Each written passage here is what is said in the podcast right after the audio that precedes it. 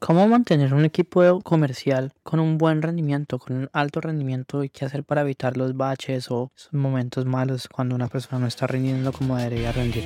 Pasé los últimos tres años aprendiendo de los marketers más brillantes de la actualidad y ahora estoy construyendo un negocio que me genere mi primer millón de dólares.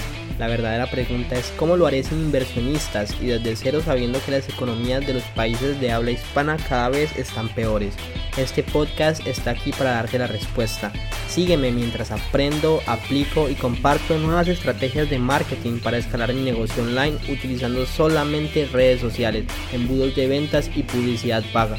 Mi nombre es Sergio Eduardo Perdomo y bienvenidos a mi primer millón. Hey familia, ¿cómo están? Aquí Sergio Perdomo, bienvenidos a un nuevo episodio de mi primer millón. El día de hoy estamos hablando de cómo puedes tener un buen equipo comercial, un equipo de alto rendimiento.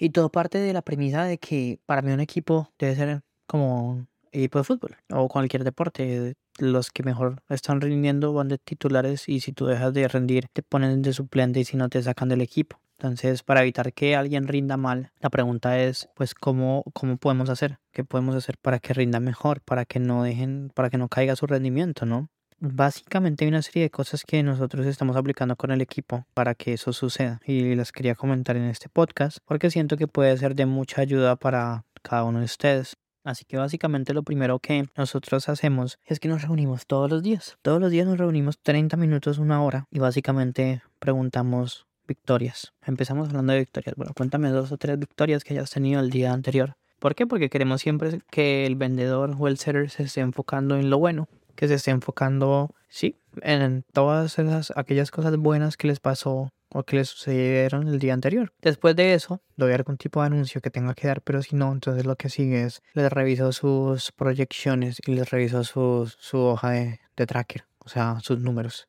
¿Y a qué me refiero con eso? Básicamente las proyecciones, yo lo que les digo es, bueno, con base a la comisión que ustedes ganan a su fijo, quiero que ustedes a inicio de cada mes hagan una planeación de cuánto quieren ganar. Entonces, no, yo quiero ganar esto, quiero ganar esto otro. Entonces, por ejemplo, hay una server que quiere ganarse mil dólares en comisión. Entonces, le digo, perfecto, son mil dólares en comisión, me parece súper bien.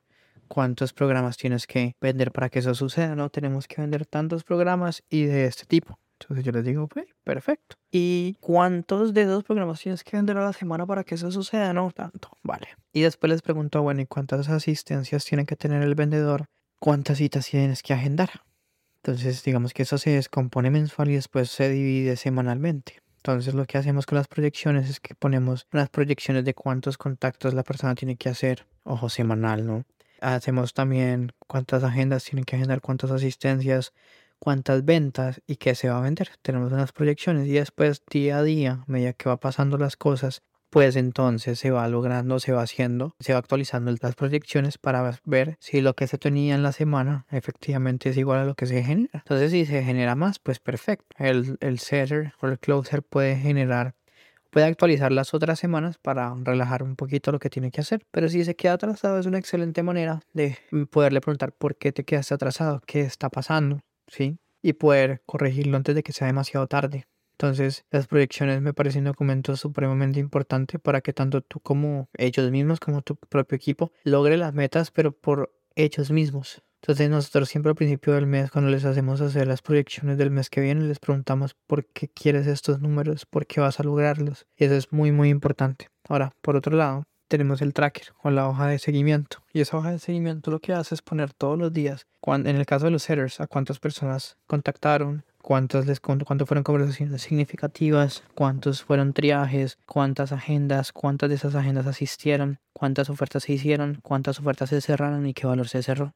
Sí, ¿y por qué lo hacemos? Pues porque queremos hacer un seguimiento de cuánto es la conversión, por ejemplo, de llamada a conversación significativa que lo ideal es que sea más del 5%, o por ejemplo, cuánto es la conversión entre, ya, entre conversación significativa y agenda, que debería ser el 50%. Y si algo de eso está mal, pues entonces uno puede entrar a corregir. Mira, si esto está mal, esto si esto está mal es por esta y esta y esta razón, y así sucesivamente. Entonces ese tracker lo revisamos todos los días.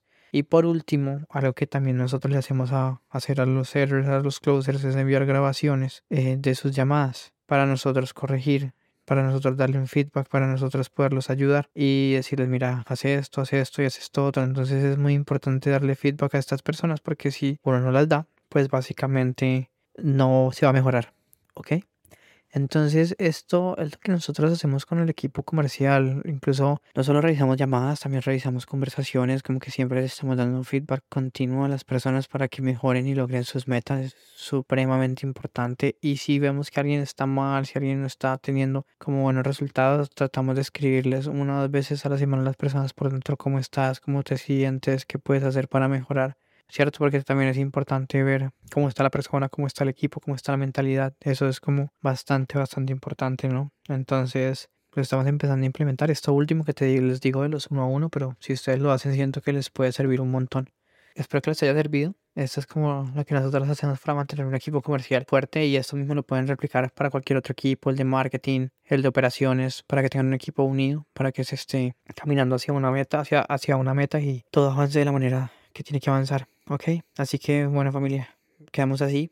Les mando un abrazo gigante. Si no han dejado una reseña, una calificación en este podcast, háganlo. Es la única forma que le podemos llegar a muchas más personas. Y recuerden que la vida que ustedes quieren está un pensamiento de distancia, que si lo piensan, lo pueden hacer realidad. Y por último, si te interesa que nosotros ayudemos a implementar todo esto en tu negocio, Tú sabes que me puedes escribir en Instagram Sergio de Perdomo, que con mucho gusto podemos ver la posibilidad de trabajar juntos y de llevar tu negocio al siguiente nivel, como lo estamos haciendo con nuestros propios negocios.